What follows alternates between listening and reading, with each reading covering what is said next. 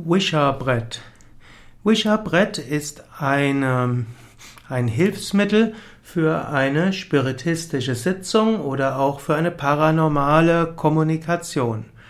Wisha-Brett wird auch genannt Hexenbrett, wird auch bezeichnet als Alphabettafel, als Witchboard, auch als Seelenschreiber und Talking Board. Wish, Witcher kommt vermutlich vom französischen Wort oui. Früher waren diese Witcher-Boards ganz einfach, da gab es oui oder no, das heißt ja oder nein. Und dabei konnte man, ein, konnte man eine Frage stellen und das Unterbewusstsein hat dann einfach äh, entweder ja oder nein geantwortet. Und wenn irgendwo etwas auf das Ja, der Zeiger auf Ja gezeichnet hat, dann war es Oui. Und wenn der woanders hin gezeigt hat, da war es Non, also Nein. Also das Wisha Board besteht also aus einem, hm, ja, aus Buchstaben und Zahlen, aus Ja oder Nein. Und dann gibt es verschiedene Methoden, wie man dort kommunizieren kann.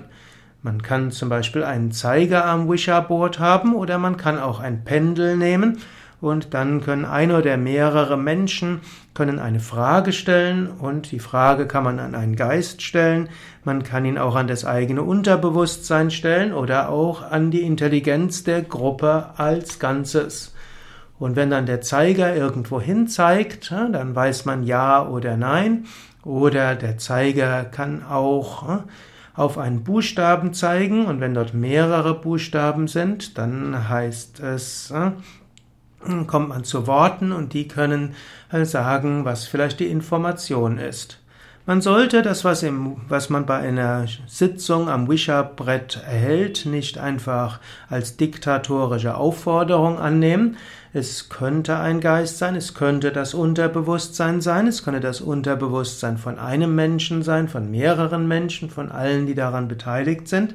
Und das kann Information geben, aber man sollte selbst mit dem eigenen Verstand und mit der Logik und anhand seiner Werte und seiner Ethik überprüfen, ob das Sinn macht.